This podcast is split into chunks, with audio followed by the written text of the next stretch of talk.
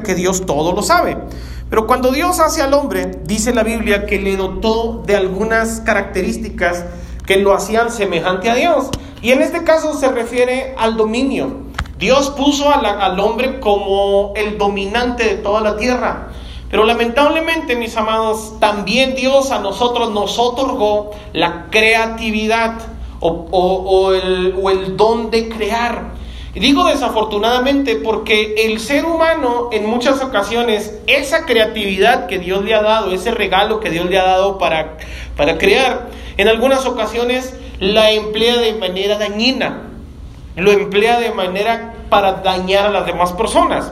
Por ejemplo, la Biblia enseña ahí en Génesis capítulo 11, versículo 4, en la traducción del lenguaje actual, me estoy yendo un poco rápido porque los miércoles dijimos que íbamos a hacer un poquito más comprimida la enseñanza.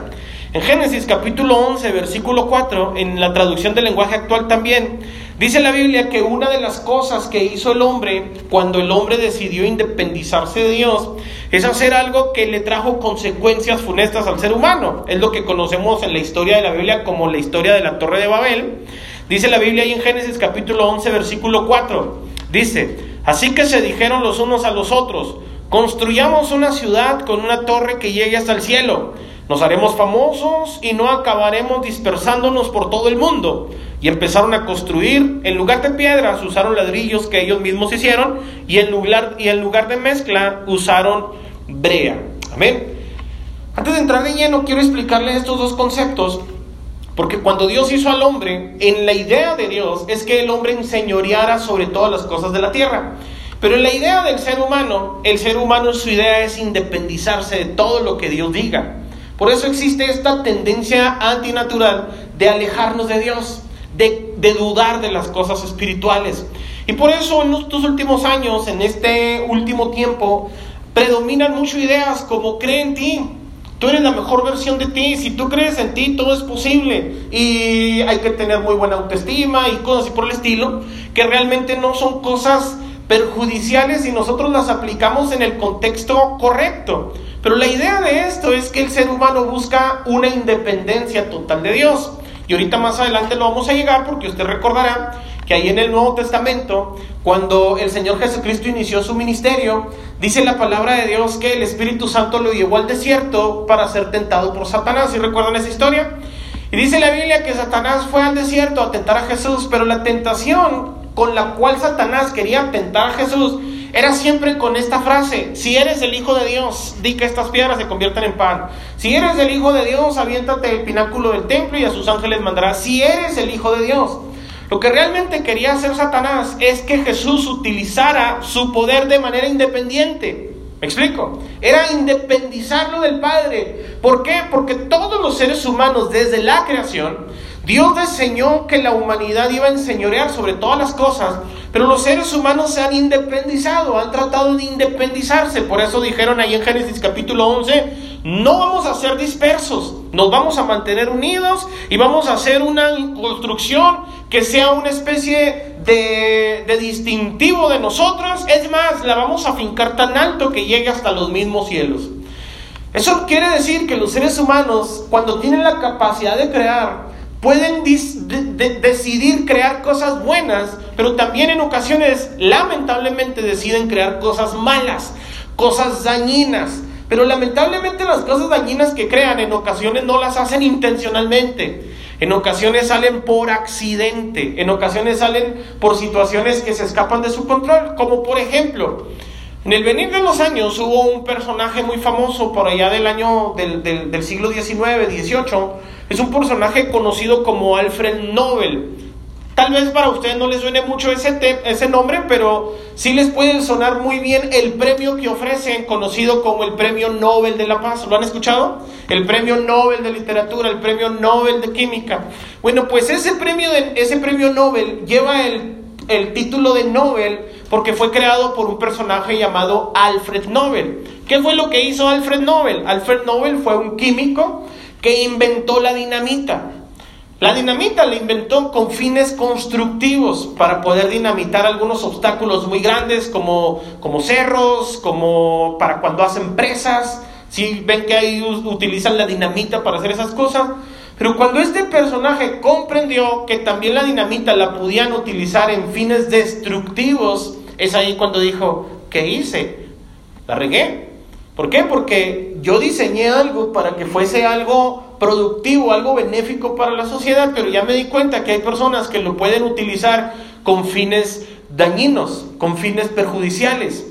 Y usted sabe pues todo lo que se desarrolló de las armas y todo eso a razón de que este personaje descubrió la dinamita. ¿Me siguen hasta aquí? Entonces cuando él, cuando él entendió eso, quiso resarcir su error y por eso inventó un premio y dijo, ¿saben qué? Les voy a dar un premio a las personas que traigan mejoras, ideas que propongan paz, que abonen a la paz.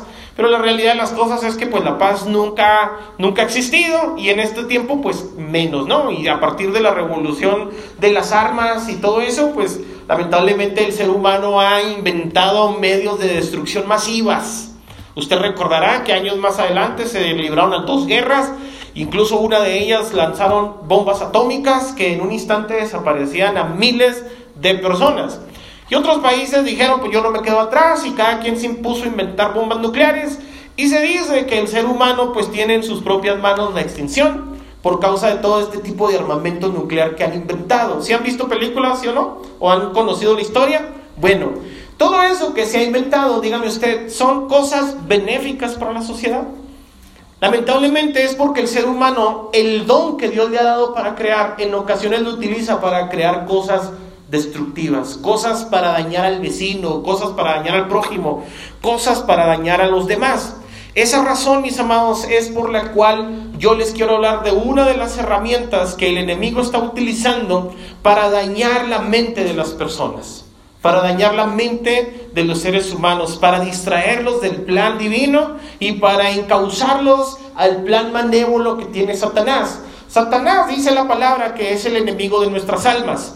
Y Satanás tiene un plan, un propósito único. Y dice la Biblia que el propósito de Satanás es hurtar, matar y destruir. En pocas palabras, Satanás te odia y va a buscar todos los medios posibles para destruirte. Y tú dirás, pero ¿por qué me odia el diablo? ¿Yo qué hice? La razón por la cual te odia el diablo es porque cuando Dios lo creó a él y cuando Dios te creó a ti, Dios al diablo le dio ciertos atributos, pero a ti te dio otros atributos más especiales. Uno de ellos es que fuiste formado a la imagen y semejanza de Dios y por esa razón Satanás te aborrece.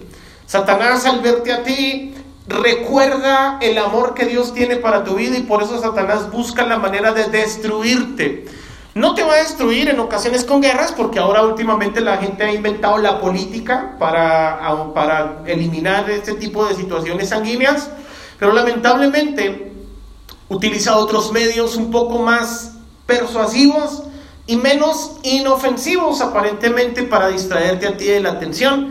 Y ese medio que ha inventado lamentablemente el ser humano y que ha utilizado Satanás para la destrucción de miles de personas es el Internet. Es curioso porque todas las redes sociales que nosotros usamos, ya sea Google, Facebook, Twitter, Instagram, el TikTok, etcétera, este tipo de plataformas fueron diseñadas para darnos a nosotros un servicio. Se supone que fueron diseñadas para que nosotros nos sirvamos de ellos. Pero lo que realmente muchas personas ignoran, todo este tipo de personas que son eh, asiduos usuarios de las redes sociales, es que este tipo de herramientas, mis amados, son máquinas de hacer dinero. Para eso las inventaron. Para... ¿Usted cree que Jeff Bezos o Max Zuckerberg que inventó el Facebook o los que inventaron el Google lo inventaron para ayudar a la población? Ellos lo inventaron para hacerse ricos. Son máquinas de hacer dinero. La realidad de las cosas es que lo utilizan de una manera un poco persuasiva o sutil. ¿Por qué? Porque aparentemente estos servicios digitales son gratis. ¿Cierto o no? Es gratis usar el Google, es gratis usar el Facebook, es gratis usar el YouTube, es gratis usar el WhatsApp. Y le han dicho a usted que, que serán gratis y que siempre serán gratis, que nunca se lo van a cobrar. ¿Cierto o no?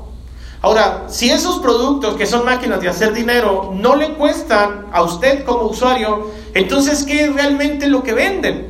Pues quiere decir, mis amados, que si usted no está pagando por un producto, es porque el producto es usted. Usted es el producto de esas compañías. Lo único gratis que existe en el mundo es la salvación. Dice la Biblia ahí en Efesios capítulo 2, versículo 8 y 9, en la traducción del lenguaje actual. Dice, ustedes han sido salvados porque aceptaron el amor de Dios. Ninguno de ustedes se ganó la salvación, sino que Dios se las regaló.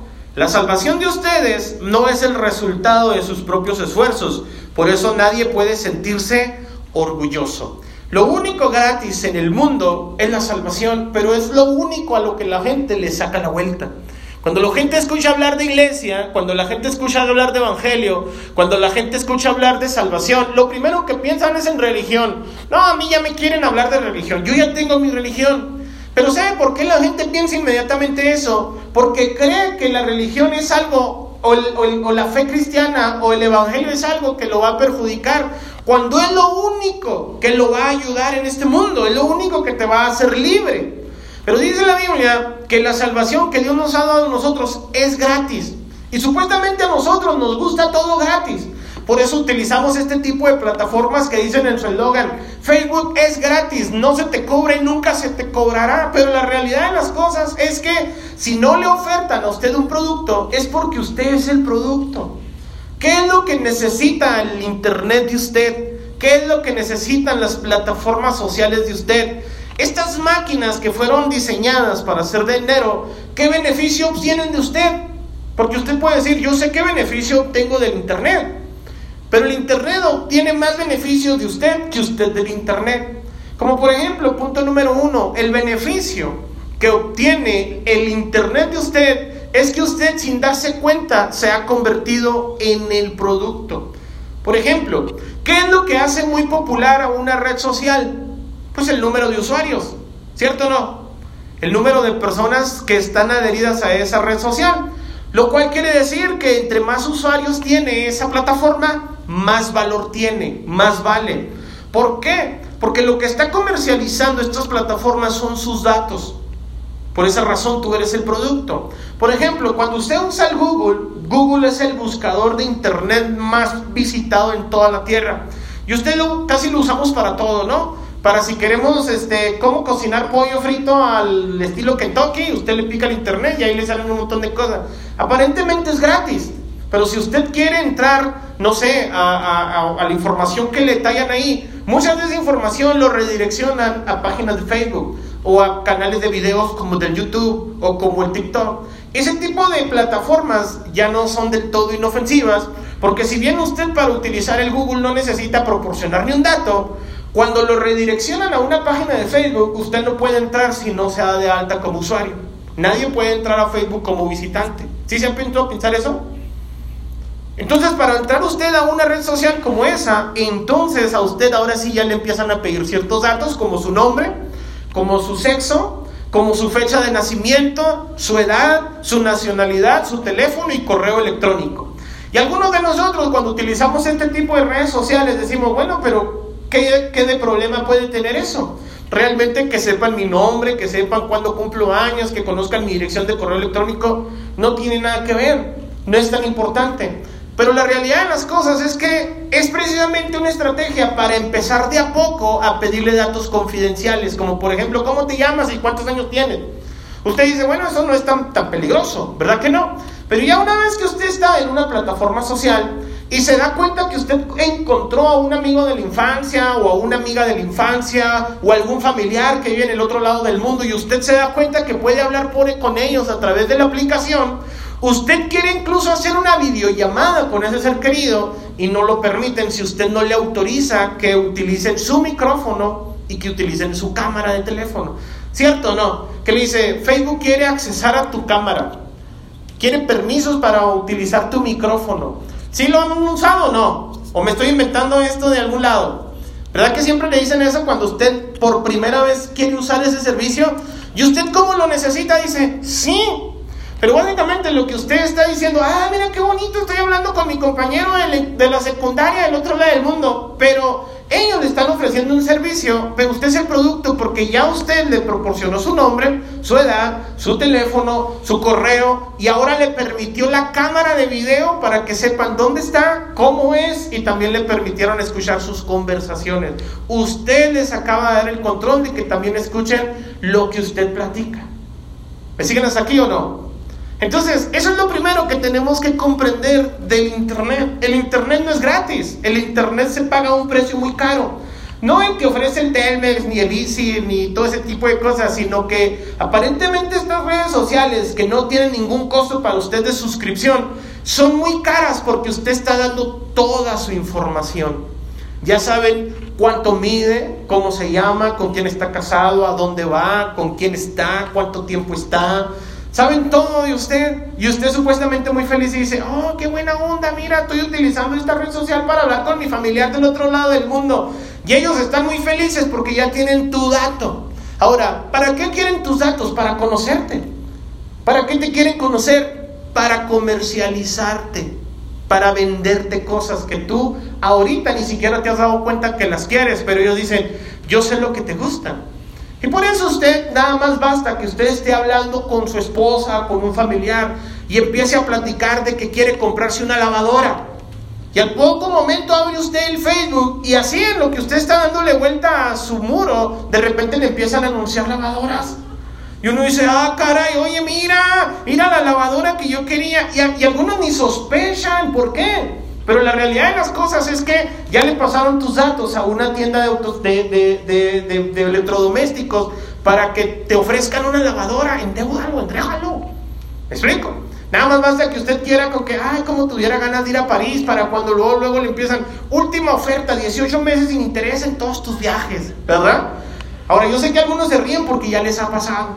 Pero esto, mis amados, es, va más allá todavía, porque usted ya les permitió acceso a su cámara, ya les permitió acceso a su voz, ya les permitió acceso a su micrófono, perdón, ya les dio, le proporcionó sus datos. Pero nada más es cuestión de que usted decida subir una fotografía. Oye, voy a subir una fotografía para que veas cómo he cambiado desde cuando estaba eh, más joven, que todavía tenía pelo. y en cuanto usted quiere subir una foto, le dicen a usted, Google, Facebook, Twitter, el que sea, quiere acceder a tus fotos. ¿Sí le han preguntado? Y usted le dice, sí, aunque usted vaya a compartir una sola fotografía, ellos ya accedieron a todas las fotos, incluso a las que tiene eliminadas y en sus álbumes privados. ¿Por qué? Porque usted les otorgó ese permiso. ¿Me explico? Ahora, ¿qué este tipo de cosas van a traer en contra nuestra? Bueno, pues que a usted le van a vender porque usted es el producto. Y como estas grandes empresas están asociadas unas con otras, los datos que recopila Facebook se los pasa a YouTube. Mira, a este le gusta ver música este, de banda y a este le gusta ver videos de esto. Y en cuanto usted abre esa aplicación, mire, curiosamente como si le adivinaran el pensamiento, ya saben qué ponerle. Así como que, oh, mira lo que yo estaba buscando. Ay, qué bonito es el Internet, hace mi vida más fácil. Pero la realidad de las cosas es que la intención del Internet es distraerte es que tú te la pases enajenado en un teléfono móvil. ¿Por qué Satanás está interesado en esta información? Porque Satanás, como decíamos el principio en la introducción, está molesto porque Dios a ti te otorgó beneficios que Él no tiene. ¿Y qué es uno de los beneficios que Satanás no tiene y que Dios a ti te ha dado? Dice la Biblia, lo que leímos ahorita en Génesis en el capítulo 1, que Dios decidió hacernos a su imagen conforme a su semejanza. ¿Estamos de acuerdo? Ahora observe lo que dice la Biblia en Isaías capítulo 14, versículo 13. Lo vamos a leer en la Reina Valera 1960. Isaías capítulo 14, versículo 13. Dice, tú que decías en tu corazón, subiré al cielo en lo alto, junto a las estrellas de Dios, levantaré mi trono y en el monte del testimonio me sentaré. A los lados del norte, sobre las alturas de las nubes subiré y seré semejante a quién? Mas tú derribado eres hasta el Seol, a los lados del abismo. Observe, pero esta cita que acabamos de leer es para describir proféticamente a Satanás. Dice la Biblia, esta y otra cita que está ahí en Ezequiel, dice la Biblia que lo que Satanás quería no era ser más que Dios. No dice, ay, yo como quisiera ser más que Dios. Eso no dice. Lo que sí dice la Biblia, versículo 14, dice, sobre las alturas de las nubes subiré y seré semejante al Altísimo. Ahora quiero que por favor regrese a Génesis capítulo 1, versículo 26. Lo va a leer ahora en la Reina Valera 1960. ¿Estamos allí? Entonces dijo Dios, hagamos al hombre a nuestra imagen, conforme a qué? ¿Qué es lo que quería hacer Satanás? Semejante. Satanás básicamente lo odia porque quería ser como usted. ¿Me explico? Ahora, como Satanás lamentablemente es el pirata número uno de todo el mundo, pues Satanás como no tiene los atributos que usted tiene, ni los atributos, mucho menos los atributos que Dios tiene, pues Satanás utiliza ciertas argucias para conocer algunas cosas que desconocen, como por ejemplo, atributos que nosotros no tenemos, que tampoco el diablo tiene, atributos que solamente Dios tiene, es que Dios es omnipotente. ¿Qué significa que Dios es omnipotente, que todo lo puede? ¿Estamos hasta aquí? ¿Qué significa que Dios es omnipresente, que está en todos lados? Dios puede estar aquí y en China. Pero nosotros podemos estar solamente en un lugar a la vez, lo mismo que Satanás y todos sus demonios. Satanás puede estar en un lado a la vez, o está aquí o está allá, pero no está aquí y allá. ¿Me explico? Entonces por eso Satanás tiene sus agentes, estos espíritus territoriales, para identificarlo a usted, para conocerlo mejor. ¿Cómo lo va a conquistar Satanás si no lo conoce? ¿Me explico? ¿Cómo lo va a conquistar Satanás si no sabe sus debilidades? ¿Quién sí sabe sus debilidades? Dios. Por eso Dios dice que el poder de Dios se perfecciona en tu debilidad. Cuando tú eres débil y le cuentas a Dios tus debilidades, Dios te cubre y te protege. Y quien se quiera meter contigo es como meterse contra Dios. Pero nosotros ya últimamente no le contamos nuestras debilidades a Dios, se las contamos a otras personas. Y como Satanás es el pirata número uno de todo el mundo, Satanás quiere obtener algo que Dios tiene, la omnisciencia. Dios todo lo sabe. ¿Están de acuerdo? Satanás no, pero ¿sabes cómo utiliza Satanás para saber de ti? Tus mismos datos. Satanás quiere saber qué te gusta. Y como tiene elementos limitados, como Satanás dice la palabra de Dios que fue desterrado del cielo con la tercera parte de los ángeles del cielo, quiere decir que Satanás tiene una cantidad dos, tres veces menos de los ángeles que hay en el cielo. Y pues obviamente nosotros como seres humanos nos hemos desarrollado y nos hemos multiplicado y hemos llegado a ser la cantidad de miles de millones que somos hoy. Entonces Satanás tiene mucho trabajo y poco personal. No sé si me explico, me siguen hasta aquí. Entonces, como tiene mucho trabajo y poco personal, porque estamos hablando de una población mundial de aproximadamente 7 mil millones de seres humanos, Satanás no tiene todos esos elementos, pero los odia a los 7 mil millones o más de seres humanos. A todos los odia por igual. Te odia a ti como me odia a mí. Dios, Satanás tiene solamente un trabajo, matarte, robarte y destruirte. Satanás quiere que te vaya mal, Satanás no quiere que tú triunfes, no quiere que tú prosperes. Por eso Satanás te hace hacer cosas que a ti no te gustan, que sabes que te dañan, pero de todas maneras las haces. ¿Cuántas veces vemos personas golpeando a una mujer, a su esposa, y dice, es que no la quiero golpear, yo no sé qué me pasa? Pues no la golpees. Uno dirá, pues es fácil, no lo hagas, pero ¿sabe por qué lo hace? Porque está esclavizado, Satanás lo tiene controlado. Por eso vemos personas empinándose una botella diciendo, no quiero, no quiero, y Satanás dice, no, no, ¿cómo, cómo? No, óchatela y tómate dos, porque una no es ninguna. ¿Me explico? Porque Satanás te quiere tener atado. Por eso Satanás tiene a muchos jóvenes en las drogas. Por eso Satanás tiene a muchas personas matando gente. Porque esas personas, aunque no lo quieran hacer, lo hacen porque están esclavizados. Porque Satanás a eso vino, a hurtar, matar y destruir, porque te odia. Pero Jesucristo dice su palabra ha venido para hacerte libre y tengas vida y vida en abundancia. La vida que su Dios ofrece es una vida distinta y diferente. Por esa razón, cuando nosotros caemos en las trampas, en las argucias, en los pecados de Satanás, Dios viene a nuestras vidas y nos liberta y rompe toda cadena de ataduras que podamos tener nosotros como el enemigo. Pero Satanás no te va a dejar ir muy fácilmente. Y como no te quiere dejar ir, entonces manda a espíritus territoriales, a demonios que hostiguen tu vida. Pero la idea que tenemos algunas personas del enemigo, de Satanás, es la idea que nos han manejado en las películas, en las pastorelas, ¿cierto no? Hasta en los villancicos. ¿Quién no recuerda esas películas de, que salían en el, en el canal 2 de la Navidad? ¿Se acuerdan? ¿Cómo representaban al diablo? ¿Cuántos saben cómo es el diablo según la película, según, la, según el internet, según, el, según Hollywood? ¿Cómo es Satanás? Satanás es un, es un ser feo, rojo, con cuernos, con una cola de punta, con un tridente, una pata de gallo, una pata de chivo y apestando azufre. ¿Verdad que sí? ¿Por qué le representa así el mundo? ¿Quién ha visto a Satanás? Ahora, nosotros no hemos visto a Satanás. Estoy seguro que si Satanás se presentase hoy aquí con esas características, lo identificamos inmediatamente. Pero Satanás no es así, dice la Biblia que Satanás tiene propiedades de transformación. Se puede incluso presentar como un siervo de Dios, como un ángel de luz. La Biblia dice ahí en Job capítulo 1 que Dios, eh, Dios estaba sentado en su trono y todos los ángeles de Dios desfilaban delante de su presencia y entre ellos iba Satanás.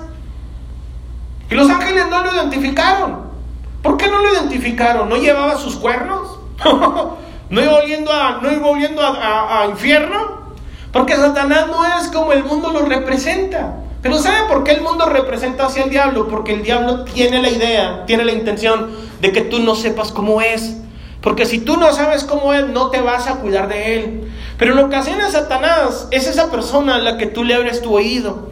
Esa persona que te dice, tú confía en mí. No, yo te voy a ayudar. Siempre vas a tener aquí mi oído para, para escucharte. Cuando tengas una necesidad, solamente márcame. Para eso somos amigos, ¿a poco no?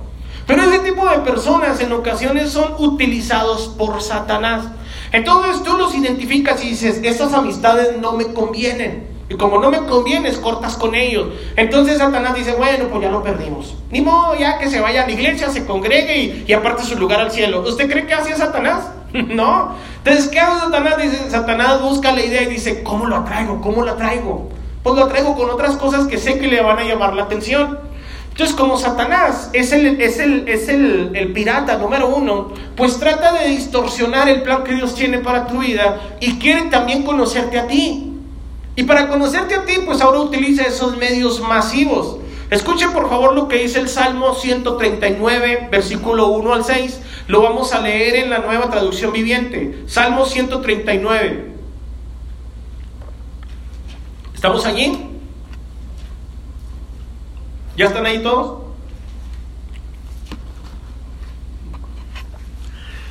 Dice la nueva traducción viviente, oh Señor, has examinado mi corazón y sabes todo acerca de mí.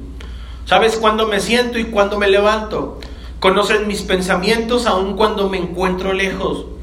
Me ves cuando viajo y cuando descanso en casa. Sabes todo lo que hago. Sabes lo que voy a decir incluso antes de que lo diga. Señor, vas delante y atrás de mí. Pones tu mano de bendición sobre mi cabeza. Semejante conocimiento es demasiado maravilloso para mí. Es tan elevado que no puedo entenderlo. Eso está diciendo el salmista unos 3.500 años antes de lo que estamos viviendo hoy en día. Dice, Señor, me tienes tan asombrado que conoces todo de mí. Conoces lo que hay en mi corazón. Sabes cuándo me siento, cuándo me levanto, conoces mi pensamiento, incluso cuando estoy lejos, cuando no estoy en casa, sabes todo de mí. Me ves cuando viajo, cuando descanso en casa, sabes todo lo que hago. Sabes lo que voy a decir incluso antes de que lo diga, Señor. Eso lo sabe Dios porque Él es omnisciente, todo lo sabe, ¿estamos de acuerdo? Pero ¿sabes ahora quién ya lo sabe también? ¿Quién sabe a qué horas te levantas? ¿Quién sabe a qué horas te acuestas? ¿Quién sabe a qué horas comes? ¿Quién sabe a qué horas viajas? ¿Quién sabe a qué horas vas al baño? ¿Quién sabe si estás estreñido? Por dónde te pasan esos comerciales en el Facebook de toma, linaza o... ¿Sabe por qué? Porque ¿qué es lo primero que hace una persona hoy en día cuando se despierta? Anteriormente, como buenos cristianos, deberíamos de hacer nosotros levantarnos y agradecerle a Dios hincarnos y decirle, Dios, gracias por este día, te lo encomiendo a ti. Pero ¿saben qué es lo primero que hacen muchas personas cuando despiertan? Agarrar el teléfono. Decirle, hola mundo, ya desperté, ¿verdad? Y así en caliente saben a qué horas te despertaste. ¿Qué es lo que hacen las personas cuando van al baño? ¿Se llevan un libro para leerlo? Se meten con el celular en la mano. ¿Qué hacen cuando van a viajar? Primeramente publican en el internet, viajando de aquí hasta allá, voy con la bendición de Dios. ¿Y qué quieres? ¿Qué necesitas saber el mundo? ¿Dónde vas? Vas a comer a un restaurante y dices, estoy aquí. ¿Quién te anda buscando? Para el que le tengas que andar viendo quién estoy aquí. Cuando nosotros como cristianos antes íbamos a comer, orábamos por los alimentos. Ahora muchas personas tienen la costumbre que cuando van a comer le tomen una foto a la comida. ¿Cierto o no? Van a comer y lo primero que hacen es que se entere el mundo qué vas a comer. Lo raro es que nada más se entera cuando comes carne. Cuando te tocan quesadillas con, con frijoles, pues no las publican muchas personas. ¿Me explico? Cuando vas a viajar, pones voy a viajar y luego si no sabes el destino, le dices al Facebook, oye, al, Google Maps, ¿me llevas? Sí, claro que sí, mira, vete por esta calle, hay, tales, tales este, calles das vuelta a la derecha, eh, no te vayas por ahí porque hay mucho tráfico, hay un accidente instalado, ¿cierto o no? Ya hasta lo llevan de la manita. Mire, algo que yo descubrí recientemente en esta semana cuando estaba estudiando de esto, es que mi teléfono, no sé si todos los teléfonos funcionan igual, yo tengo un iPhone, mi teléfono sabe todas todos los lugares en donde he estado. Y si usted no quiere averiguar, le voy a dar las instrucciones para que lo haga si quiere apuntarlo. Usted necesita acceder a la aplicación de ajustes del teléfono, pulsar en donde dice privacidad, elige la opción de localización. Ahí en localización le va a aparecer un submenú y usted le va a poner clic en servicios del sistema. Escoge la opción de ubicaciones frecuentes y ahí le va a aparecer todo el historial de dónde ha estado. Y uno se queda, órale. Y le dicen cuánto tiempo estuvo en cada lugar. Ya se la saben por si alguien quiere espiar a alguien. le dicen dónde ha estado, con quién ha estado, cuánto tiempo ha estado. Es increíble, yo me quedé sorprendido, mis hermanos, porque hay un mapa de la ciudad marcado con azul. ¿Dónde está uno? No, hombre, parece un enjambre. Yo me dedico a los servicios y gracias a Dios yo pues doy servicios en toda la ciudad y a veces fuera de ella. Y pues por lo regular ando en todos lados. Pero me dice, tal día, escúchalo bien, tal día fuiste a tal lugar y permaneciste ahí 20 minutos. Y uno se queda, su mecha. Qué terrible información. Y cuando yo recordé esto, recordé lo que dice la Biblia, Señor, tú sabes cuándo me siento y cuándo me levanto. Sí, Dios lo sabe, pero ya no solamente es un asunto entre tú y Dios. Ya lo sabe Dios. Y usted dice, pues si lo sabe Dios, que lo sepa el mundo. ¿Verdad que decimos alguno? Pues déjame le digo algo, el mundo ya lo sabe. Satanás ya lo sabe. Y no porque Satanás esté en todos lados, ya dejamos claro eso. Satanás no puede estar en todos lados a la vez. A él se le privó, se le privó esa característica de ser omnipresente. ¿Por qué me le bajas al micrófono ahí? A Satanás, a Satanás se le privó esa característica de ser omnipresente. ¿Me explico? Pero como no puede estar en todos lados, ahora tú solito le dices qué estás haciendo. Parecen cosas inofensivas hasta cierto punto. Pero ahorita voy a tocar un punto, a ver si lo alcanzamos a tocar el día de hoy. ¿Cómo en ocasiones te cambia hasta el estado de ánimo una aplicación? Tú amaneciste así todas las pilas como esa muchacha que decía me lo merezco y no sé qué, ¿no? Yo sé que se ríen porque saben cuál. y luego de repente estás viendo el Facebook y luego ves a una persona de tu pasado, no sé, a un ex exnovio, ex esposa, ex esposo, gente bien tóxica que ya tuvieron esa mala relación y luego lo siguen conservando en el Facebook. ¿Para qué? Y luego usted está bien feliz ahí, acá bien contento, me lo merezco y no sé qué, y luego de repente, uy, ya me amargó el día esta, ¿para qué la vi? ¿Cierto o no? Bueno, pues ¿qué tiene? No, es que si vieras, me topé en el Facebook esta hija del diablo. Cálmate, hija del diablo. ¿Para qué andas haciendo ese tipo de cosas? Yo se los he dicho a ustedes. Cuando yo comprendí, porque mi teléfono, no sé si todos, pero en este año, desde este año para acá, todos los domingos me dice cuánto tiempo pasé en, pantalla. Dice, tu tiempo en pantalla fue, nada más mi teléfono lo hace, también el de ustedes. ¿No? Bueno, más el mío entonces, mi teléfono es medio raro. No crean que es un buen teléfono, mire, está chiquitito. Es de los iPhone, pero los más viejitos. Entonces, todos los domingos me dice, tu tiempo en pantalla subió 29%, subió 40%, subió 60%. Entonces yo ya me empecé a asustar y dije, ah, caray, ¿de dónde saqué todo este tiempo para estar en el teléfono? Según yo no tengo tiempo para nada. Y dice que pasé 5 horas viendo el teléfono. ¿Dónde estaban esas horas? ¿Me explico? Entonces yo llegué a la conclusión dije, las redes sociales no son buenas, y corté con el Facebook. Ahora, otro dato que les voy a decir, cuando decidí cortar con Facebook, no existe un botón que diga eliminar cuenta. Algunos de ustedes lo han intentado. Si quiere dar debajo una cuenta de Facebook, es batalloso. Pero entrar al Facebook es súper fácil. Pero eliminarla es bien difícil. Pero se puede. Ahora, yo lo hice porque perdía mucho tiempo en ese tipo de aplicaciones. algunos pues les sobra tiempo y pues qué bueno, ¿verdad? Aproveche el tiempo como mejor le parezca. Yo como siervo de Dios quiero redimir el tiempo en lo que es correcto delante de Dios. Ahora, otra de las cosas que quieren hacer en Internet con tu vida es también hacerte a imagen y semejanza del mundo. Dios dijo, hagamos al hombre a imagen, a nuestra imagen conforme a nuestra semejanza. ¿Sí o no? Ahora el mundo dice, queremos hacerte a ti, a nuestra imagen, conforme a nuestra semejanza. Ejemplo, años atrás, anteriormente, existía una diferencia social en el mundo. Incluso era hasta nacional, no nada más en el mundo. En diferentes partes de la República las personas eran diferentes. ¿Por qué? Porque en el norte del país la gente usaba botas, sombrero, bigote, ¿verdad? Y en el sur del país las mujeres, los hombres usaban guayaberas, este, pantalones lisos, de pincitas.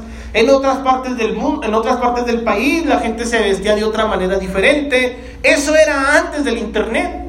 Ahora en el internet no importa en qué parte del mundo usted esté, todos visten lo mismo, todos hablan lo mismo y todos tienen lo mismo. No importa ya si está en China o está en México. ¿Sí se ha fijado eso? ¿Por qué razón? Porque te están unificando, te están haciendo imagen y semejanza del mundo. ¿Y cómo lo hacen? Bueno, pues la forma más sencilla de hacerte imagen y semejanza es mantenerte enganchado. ¿Cómo te mantienen enganchado? Ya cuando tú accediste a todo este tipo de cosas, de que me permites usar tu teléfono, tu micrófono, quiero acceder a tus fotos, quiero acceder a tu cámara, quiero saber tu localización. ¿Sí le han preguntado eso a las aplicaciones, sí o no? ¿Verdad que sí? Ya cuando una vez te han dicho todo este tipo de cosas, también al final te dicen, quiero enviarte notificaciones. Y usted dice, pues sí, quiero estar conectado, enterado de lo que sucede en el mundo. Nada más falta que alguien le ponga un me gusta a una de sus fotos para cuando le entra un ping, ¿verdad? Y luego usted acá rato está viendo el teléfono. Y qué molesto es ver a personas enajenadas en el teléfono. Yo a veces digo, bueno, esta gente que estará encargada de que los satélites que están a nuestro alrededor en la, en la estratosfera estén girando todos enormemente y ninguno se aproxime más a la Tierra para que no vaya a caer sobre alguna, algún país, porque siempre están en el teléfono como si estuvieran resolviendo la paz mundial. A veces incluso usted está hablando con alguien y lo, sí te estoy poniendo atención, ¿eh? No, sí, se nota, se nota. Nada más vaya usted a un centro comercial. La gente supuestamente va a una tienda a comprar y anda en el teléfono. Es que a veces dicen, no, es que yo llegué a, una tienda, ¿no? A la que sea, a, bueno, los que acostumbramos a ir al Fashion Mall de la Río Danubio, ¿cómo se llama ese? y algunos saltamos ahí, hasta lo publicamos, mira, encontré algo bien barato aquí.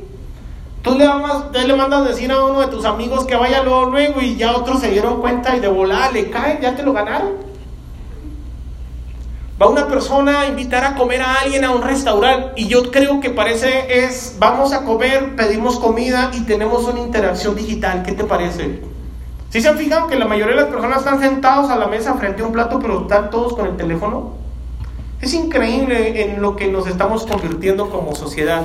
Esto es perjudicial porque Satanás está conociendo cada vez más ámbitos de tu vida que tú le estás permitiendo eh, que Él conozca de ti. Y te está pidiendo el permiso para que conozca. ¿Me permites conocer este ámbito de ti? ¿Sí? Cuando estás triste, publicas, me siento triste. Cuando estás feliz, estoy muy contento. Ah, estás muy contenta. Bueno, vamos a ver si es cierto. A ver cuánto te dura el gusto, dice Satanás. Y de alguna manera busca la manera de, pues, de amargarte la vida. ¿Me explico? Nos quedan tres puntos, pero me gustaría compartírselos el próximo domingo porque si no nos vamos a extender mucho. Póngase en pie, por favor. Aquí le vamos a cortar con esto de las redes sociales. Nada más es una introducción porque es muy amplio lo que vamos a hablar. El próximo domingo concluiremos. Pero mientras concluimos, piense bien qué es lo que está haciendo usted con su información, a quién se la comparte y por qué. ¿Cómo para qué? ¿Me explico? Yo le puedo decir, la mente maestra detrás de todo eso es Satanás. ¿Por qué es Satanás? Porque Satanás quiere conocer dónde estás, cómo estás, con quién estás y de ser posible, qué estás haciendo. ¿Me explico? ¿Me entendieron hasta aquí o no? ¿Me expliqué?